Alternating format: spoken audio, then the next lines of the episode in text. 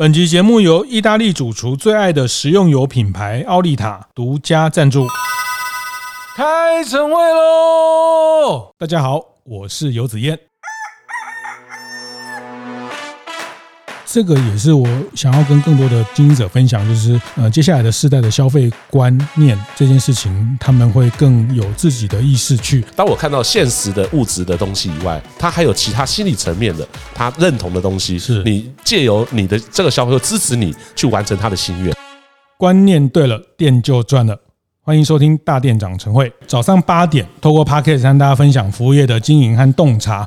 那特别在八点上架，就是在 Morning Meeting 晨会哈。我们希望作为大店长晨会的这个平台，可以成为特别是中小型的服务业大家的一个战情室，一个跟大家一起开晨会的一个场所哈。那在这个虚拟的场所里面，我们邀请非常多厉害品牌的创始人，还有不同的企业经营主来分享他们在。服务业的经营的洞察跟思维，这集我们继续和台湾精品品牌协会 TEPA 合作，来继续和欧莱德创办人葛望平葛董聊聊他在绿色竞争力上的一些思维哈。那也非常开心，台湾精品品牌协会秘书长倩怡 Jenny 一起来和我们加入。这一次的语谈，那先请 Jenny 跟葛董跟大家打个招呼。大家好，我是葛董。大家好，我是 TEPA 秘书长倩怡。是，那这集我们继续请葛董来分享他怎么透过呃他自己常常讲的，因为穷哦，因为没有行销预算哦，因为前面十年行销预算几乎是零的情况下，不断的把品牌的价值去做分享。那大家不要忘了，在二零零六创立欧莱德的这个过程。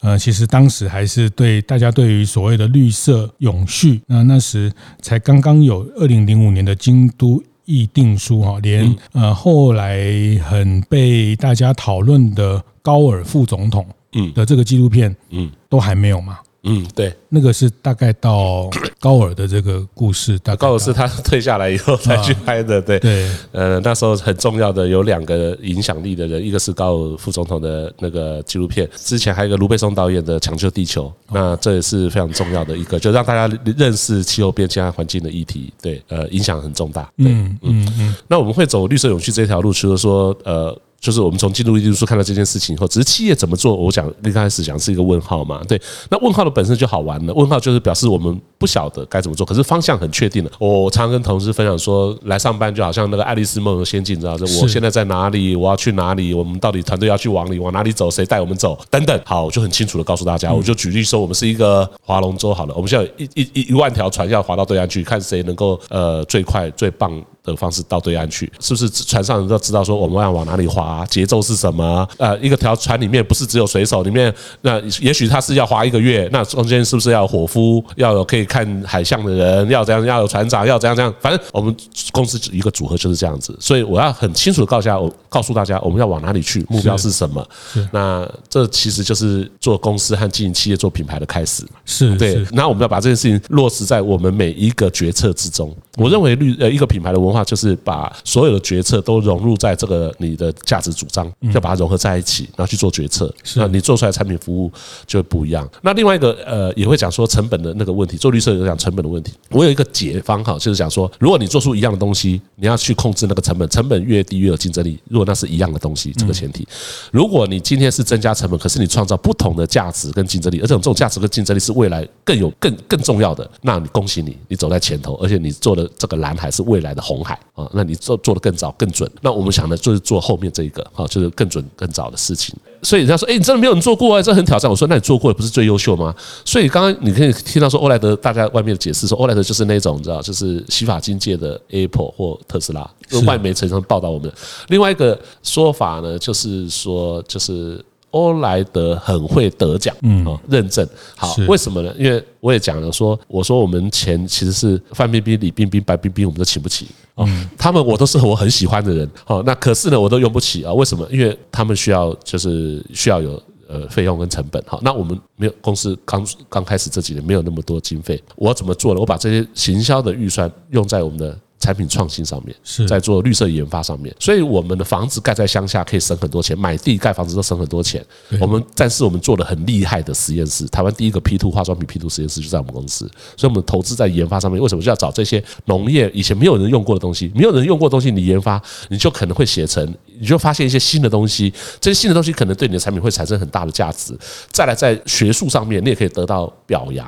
那我们就上了很多期刊。然后我们的呃同仁呢，我就送到学校去念书，然后就得到了硕士，因为论文的发表哦，就得到学分，然后跟学校合作，那我们就变成产品，又变成公司的经济呃呃产值，所以在学术上面，在技术上面，还有变公司的经济上面都达到了。当然这边都是要也要要烧钱嘛，但是也得到成果。那怎么样让他行销？就是要去得奖比赛，去外国比赛。我们到欧洲去的时候，第一次打击我就是说，我们这个外销和报价有一个这个在这行业有一瓶的价钱，就一打的价钱，用打去算的哈。我们那时候。跟欧洲报价说，你这个是一打的价钱，我说不是，这是一瓶的价钱。他说你这是亚洲来的，为什么那么那么？是我说为什么欧洲的就一定比较贵？我我说从 ingredients 呃 manufacturing 那个 package 所有东西都跟他比较，包装原料就是制成工厂全部都跟他比较，我们都赢啊。对啊，最后我就去比赛，他们的评审是，然后我在欧洲比赛我拿到冠军，是好就是一次一届拿冠军，两届拿冠军。拿到七届、八届、九届，他们就不得不服气，说是一个咖啊，就亚洲不一样了啊，就是我们只差在黄皮肤啊，其他都赢。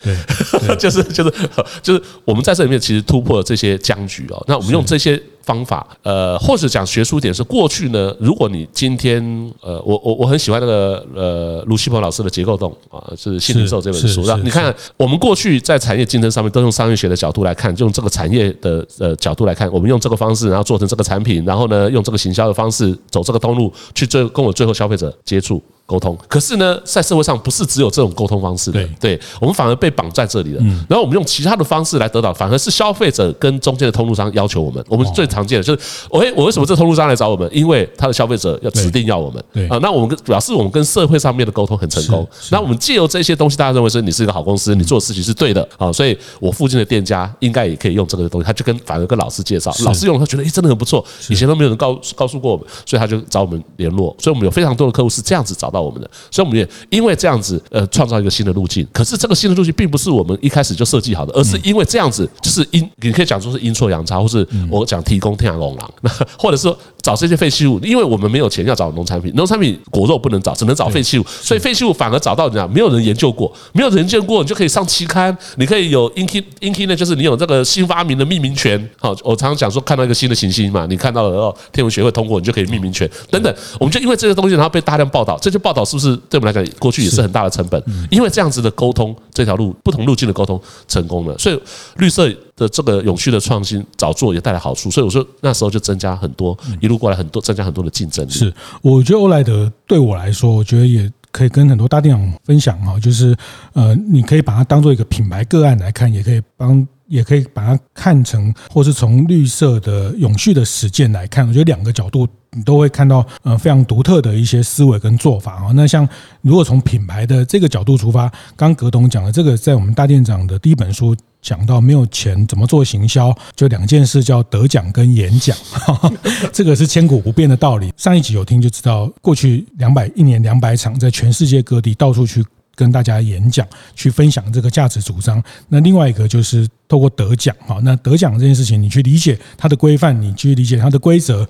那像得奖建立品牌，一个也是一个很独特的例子，在台湾的威士忌格马兰啊，它也是台湾的酒。你不要讲台湾的酒，这个台湾的威士忌，你你哪位哈？就是台湾来的威士忌，格马兰威士忌在全世界。的很多酒的比赛拿了奖，所以现在格马兰这个威士忌在台湾算是中高价的味的威士忌的酒喽。那其实对很多喜欢威士忌的朋友，他们也也。一定程度的是同意了它的很多很独特的风味。那当然得奖是一个一个价值，然后就是品牌呃的这建立的过程。当然产品是基础，这个我们待会后面谈哦。那但是就是说呃得奖跟演讲这件事情，我觉得在欧莱德从品牌的这一段的角度，我觉得它非常精彩的、非常实践的这个事情。那当然呃你刚刚讲的这些事情，就是我们作为西亚洲的国家在打造品牌，特别是台湾很困难哈，就是嗯他们只是因为他们是白皮肤哈。那呃我们的的成分、我们的 CP 值、我们的各种条件都没有比较差，但是我们的价格就必须得比较便宜。那当然，这个有另外一个解法，日本人的解法，像大家知道，日本他们这种有皇室背景，也很喜欢欧洲这种法国啦、英这种英国有皇室的国家哈。那那日本的商人就呃更聪明哈，那个他们就直接去英国登记一个公司哈，然后是是 日本人开在这个叫洗洗商标哈，再洗回来就看起来一副是舶来品的样子，但是后面操盘都日本人哈，这个就是过去比较早早年的时代。那我我觉得接下来的时代也不是这个东这个这个这个洗洗商标洗 label 的方式，我觉得接下来资讯透明、资讯开放的，呃，我觉得更关键的是你怎么去论述你的核心的价值，你怎么去实践那些影响力啊？那回到影响力跟创新这件事情，我我我觉得嗯更精准的讲啊，呃，一个是如果从品牌我们谈的是是影响力，那如果从绿色上，我觉得在绿色 ESG 永续环保，包括从这些提炼的材质，从这些废弃的这个一些农产品里面导。得到的你们的原物料，还有我们的所有的呃包装包材，都是再生回收的这些创新的突破，我觉得这是我自己看到的两个轴向哈。那我不知道倩怡会呃，因为我觉得这几年台湾精品品牌协会也致力于大家的品牌建立。那当然接下来呃，在从今年开始，就我知道其实。呃，精品品牌协会也特别会在 ESG 上面协助呃，我们这些得过精品奖这些我们台湾非常优质的企业，在往 ESG 上做多一些的考。就是我们新任的理事长上银科技的总经理蔡慧清，他其实就是未来三年的会务推动是会以 ESG 为主轴，所以就是像欧莱德格董这样的绿色小巨人，就是我们。那个品牌协会非常重要的一一位成员，然后另外我就是刚刚子燕提到那个格玛兰的例子，我真的觉得很好。我正想问葛董说，洗发精界或美发产品界有没有盲饮这件事情啊？因为喝酒还可以盲饮，对不对？他不会有偏见，可是洗发精他没有啊。我我知道那个欧莱德好像有参加。呃，USDA 就是美国的，它一个 Bio Preferred 的计划，就是说鼓励你使用生物基的原料，而不是石化来源。像这种东西，难道不能就是让它盲饮吗？我们只看成分，或只看使用者体验，这样子就可以卸除那个亚洲人的标签？是这个，我想趁这个机会，请葛董。还是分享一下，介绍一下你们家的产品哦，因为我觉得还是回到本质产品这件事情哦。那呃，我们这个也没有置入，也没有折扣嘛，纯粹是纯粹是我觉得大家是是做经营者，还是回到产品这件事情。那呃，坦白讲，我必须跟你承认，我还是欧莱德的潜在消费者。是。节目进到这里，稍微休息一下，和大家分享节目合作伙伴奥利塔的相关讯息。奥利塔学院是为了推广意大利料理技术与文化而设立的，作为意大利料理育才及交流的场域。课程参与对象包括专业厨师及一般料理爱好者，定期邀请国内外专业主厨授课。相关开课资讯，请搜寻脸书社团“意大利厨房”。因为我们家，那我就更有责任来跟大家说，其实 对对对，很短的时间大家深入。那时候其实子燕讲的对，就是说你最终你还是回到产品本身，你的概念、你的想法，你最终还表现在你的产品或服务上面嘛。那我们怎么做这事情？我在想说，我常跟同仁讲啊，说台积电从没有到有，有没有活着都看着它，对不对？然后那个辉达也是。那我们化妆品有没有可能？欧莱德是这个可能，而说就是研发突破的创新，一定的。所以这十六年来，我们整个产品线大概涵盖了。因为我听朋友讲，最近你们还有出牙膏，对牙膏 是，所以这十六年，我用了，我用了，一百 percent 天然的，对，是就是我们的做法想法很简单，就是把你的化学品剔除掉，用天然品来取代。所以我刚刚讲了，呃，做天然产品，我经常说，诶，秘书长，你去买化妆品，到欧洲买化妆品，你是为什么觉得它是天然的？你是你怎么知道？我不知道它是天然，我只能翻过来看成分，看产品了，那上面。那谁写的？他们公司自己写的嘛？对对对对。好，那你就相不相信他这样子而已啊？当然是他的品牌信任度很重要哈。对对，他的团队、他的品牌、公司等等。那我们我们去盘点这些事情，我们发现就是说，如果你要证明天然的，天然是很难去证明的，除非你已经它是什什么东西，然后对照出来。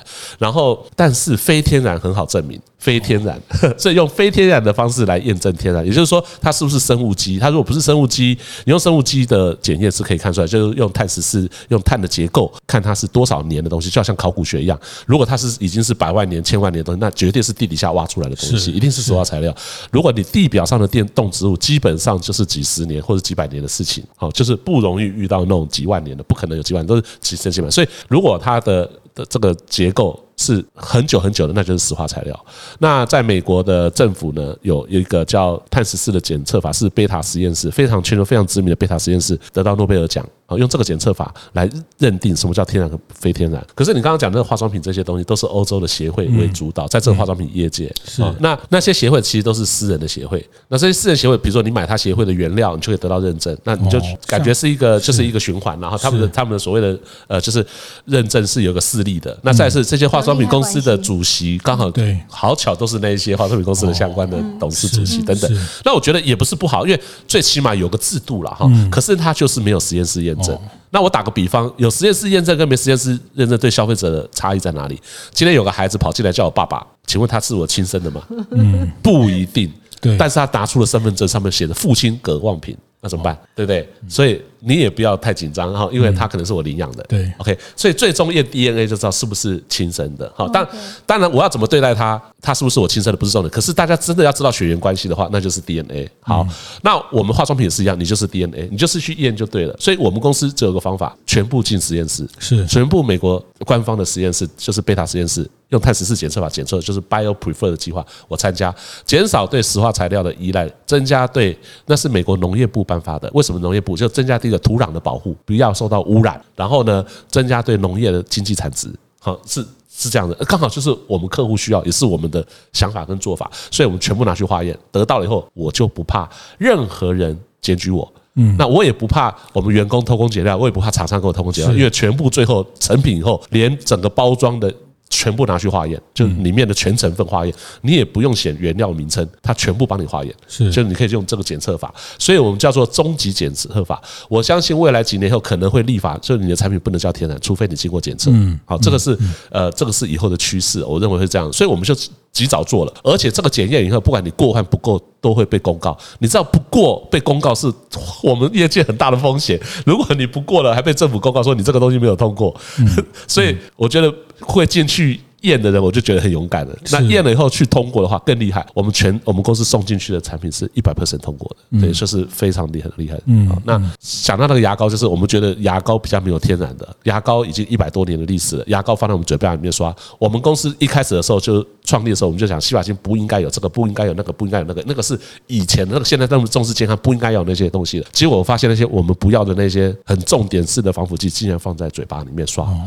我就觉得太不可思议了。是，后来我了解以后，这一百多年的配方也没改变。嗯，然后它甚至不受化妆品和食品法的管制。嗯，如果你受食品和化妆品法，最起码有个基本的一些法可以去管制它禁用物质。结果化妆品没有纳入牙膏，牙膏是清洁一般清洁用品。是，一般清洁用品的管理方法就跟家里的马桶清洁剂、地板是一样的。是这样子。对，所以对健康是没有保障的。所以我就那时候不止做这个产品，我其实是呼吁要立法。要对健康有保障，还好政府听见了哈，所以政府已经把牙膏纳入化妆品管理法里面。是，所以这都是我们在做这些过程产品过程之中去得到。所以产品很简单，现在做到的结论：零碳排，生物基通检验通过，美国政府官方的的认证，而不是私人的呃协会的认证。是啊，呃，零环境冲击，这就是我们做的。呃，所以百分之百的绿电制造等等，所以大家所知道的事情，我们全部都做了。塑胶瓶是二零一七年开始就不用新的塑胶做，全部都是。你回收的塑胶，你回收的塑胶躺在热资源回收厂，有百分之九十是被烧掉的，因为制造业没有拿来用。我说我们制造业每个老板都该卷起袖子去资源回收厂把它拿回来，然后再制造，它可以减少百分之六十到百分之八十的碳排放，非常有贡献。是，所以这个把这个供应链建立起来后，就变成欧莱德的优势，变成绿色永续创新的一个典范，就大力量降低碳排放，增加了我们所谓绿色永续的价值。所以很多客户就这样支持我们。嗯，是是，所以现在。产品上，我们主要的还是洗发种类上面，从头发、头皮，然后到呃身体啊，甚至你刚刚讲到居家生活的牙膏等等，所以我们就出了现在身体油、身体油等等，如意这些我们都在做。呃，我们做越来越多，因为我们希望你家里会接触到身体上、肌肤上面的东西，是都能够换掉。这是我们就是有强大实验室，就是一直往这上面研发。那就这十几年，你们就是从。呃，头发开始从头，然后慢慢的到一些身体的护护护理，然后到现在牙膏这些，因为还是回到那个核心，就是希望大家在使用这些东西的时候，而且是几乎是天天用的情况下，呃，不要有这样的一些石化的东西接触到我们的身体，这个都是我们一直在去追求的东西。是它接触到有几个地方，像我们在美发店服务的时候，是我们自己在洗头的话，是别人帮我们洗的时候，他手也会接触。那再来，他就是我们洗完的水以后啊，排到河川里面。对，我们那时候定一个目标，这个水不用经过污水处理，嗯，在自然环境之下，它能够生分解，被被细菌吃掉，就自然分解掉。我们希望在二十八天之内就能够分解完，好，这是我们的目标。所以我们的产品就是用这个方式去做啊，是这样。那因为我们要达到这个目标，我们要达到所谓的零排放、没有污染的工厂，所以我们早期其实我们公司早期还有做染发剂和烫发剂，后来我们做绿色工厂以后就不做了。是对，因为我们对于说 chemical 比较重的，我们就先放弃掉。我们希望研发成功再再执行。我们我们甚至连一个大家比较惊讶是连补充包都不做，那时候了，现在又推出了。是很多消费者不解说，哎，补充包你们是卖的最好的，为什么不补充？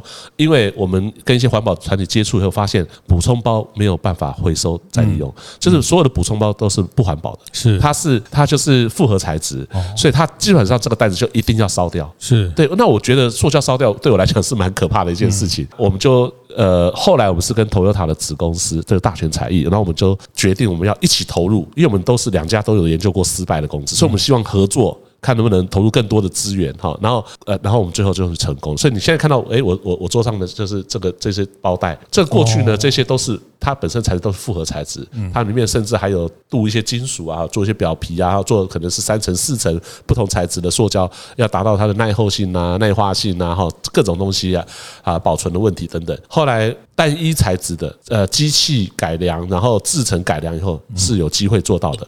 后来我们把它改善了，就环保包真的可以做到单一材质，可以回收再利用的材质了。像这些事情，也是因为我们觉得这个事情改变是有价值的，是会被消费者认同的，所以我们就进行了这些改造，所以也串起了这个供应链。嗯，是，嗯。李子燕，我想要补充一下，上次那个李监事会议的时候，他分享一个图片，我印象很深刻，就是一个很漂亮的女生站在湖那个海报啊，那是他们的那是什么产品的海报？对，日月潭的那张。然后葛董，你有没有自己讲？他说那个 model 呢，背影很漂亮，长发飘逸的美女。对，拍背影不用钱，但是正面转过来就要付他钱。朋友有经济约嘛？哈，那就是想帮忙，他觉得我们这样很好，可是呃，他要守法哦，要要要，所以他背面没有人认得出。他是谁？是，所以背面就借我们拍。对，意意境非常好，也达到了沟通的效果。所以如果正面转过来，经纪人就会跟你要钱，是不是？呃，当然啦，这你也应该要付钱的。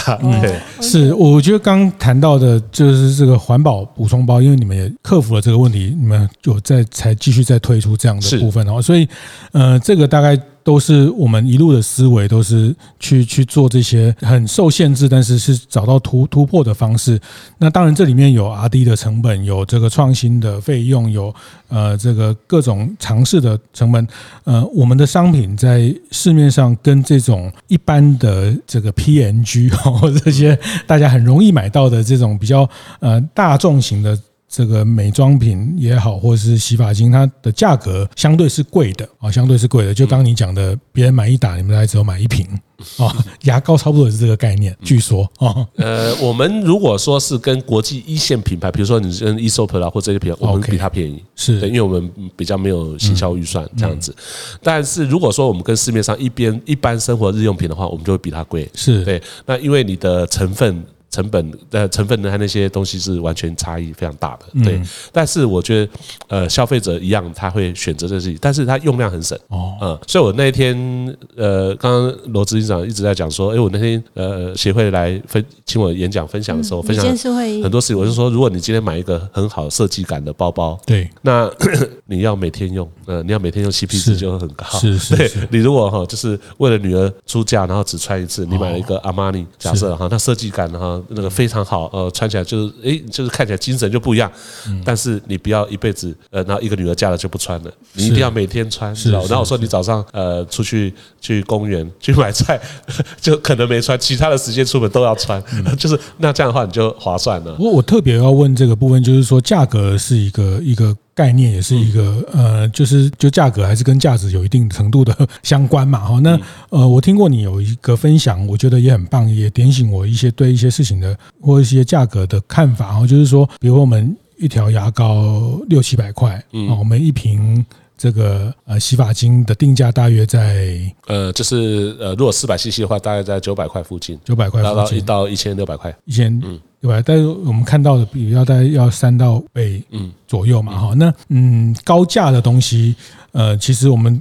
直觉就觉得那那一定是有钱人在买，哦，但是我上次听你谈一件事情，我也觉得非常有意思，就是我们过去这个概念就是说啊，我们觉得叫什么品什么金字塔消费，金消好像只有住在豪宅里面那些人才会用欧莱德，是有哦，但是也有很多人他们是因为认同这个价值，所以他跟他的收入有一定相关，但并不完全是。这样吗？就是你们后来发现，接使用你们的消费者的面貌大概是，对我也是做这一件事情以后呢，我也才发现这个现象，也就是。就是说我打个比方，呃，假设我的朋友吃素好了，对。他不会因为贫贵富贱改吃荤，他他就是吃素，是。对，所以我今天有钱一点没钱一点，我我还是吃素，嗯，所以我觉得有一点点这个味道，就是说你走绿色永续这条路线的时候，他就是会走这一条，他就就是会走这件事情，是，而且他不会不回不去了，是。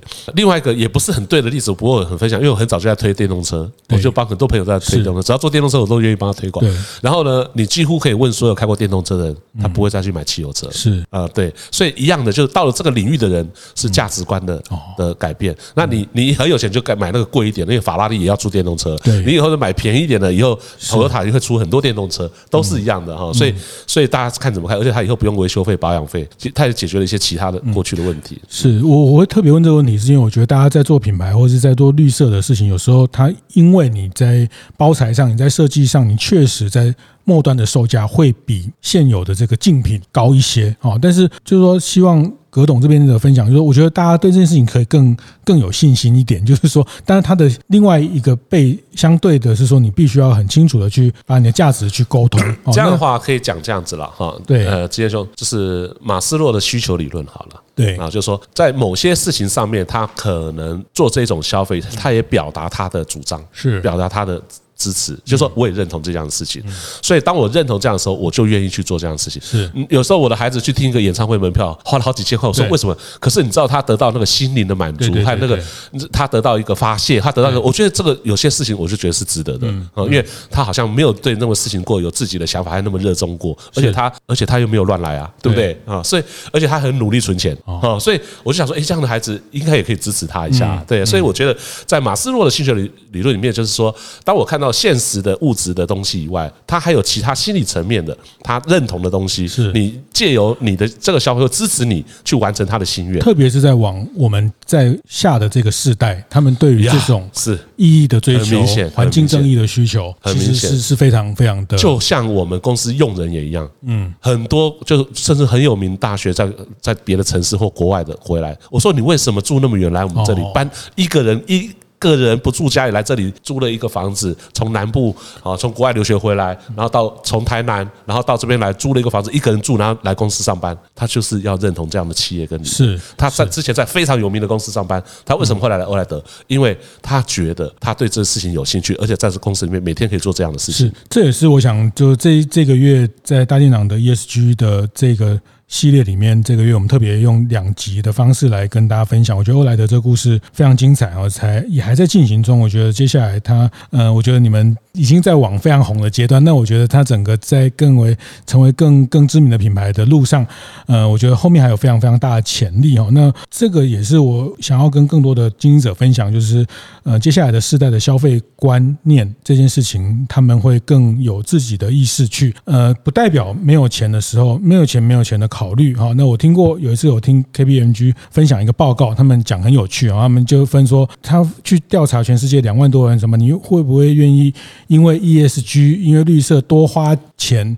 都会对某一个东西多花一些钱去消费啊，那在百分之十八到二十的人会愿意啊，那大部分呢还是会比较从从价格的思维去看。那有最后一栏叫做不一定啊，什么叫不一定？好像他有时候会，有时候不会。好，那你刚刚讲的是呃，他如果很明确自己主张，那什么叫有时候会，有时候不会？就是呃，他举了一个例子哈，就是说有这个爸爸带着一个女儿哦，高中生、大学生去去喝饮料，然后本来是女儿自己要付钱，他就买一块买一个三十五块的饮料料。料，哎，本那爸爸说他要付钱的时候，这女儿就突然选那个公平贸易的茶叶，你知道吗？就是说，当有金主出现的时候，他他其实是是他的消费能力还没到，但是他的主观已经希望去内心是愿意，对对对，所以这一样就是说，今天是呃爸爸跟女儿出去，就爸爸付钱的时候，他可能就先选择他的价值，但他的现实条件还没有办法的时候，这也意味着他以后有能力的时候，他还是会支持这个方向。是我们公司的评估也是类似的，就是我非常认同刚刚的您的分析，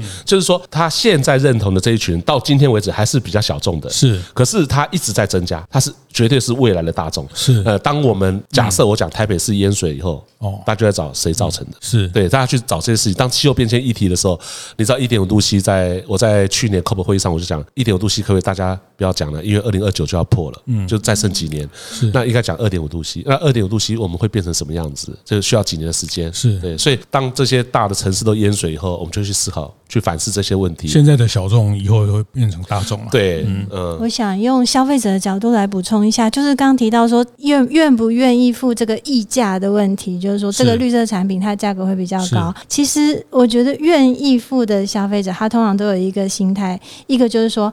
他在生活中，他的所有的用品他已经减量了，所以他在减量其他地方的花费，他可以用在买，例如说欧莱德像这样比较高价的产品。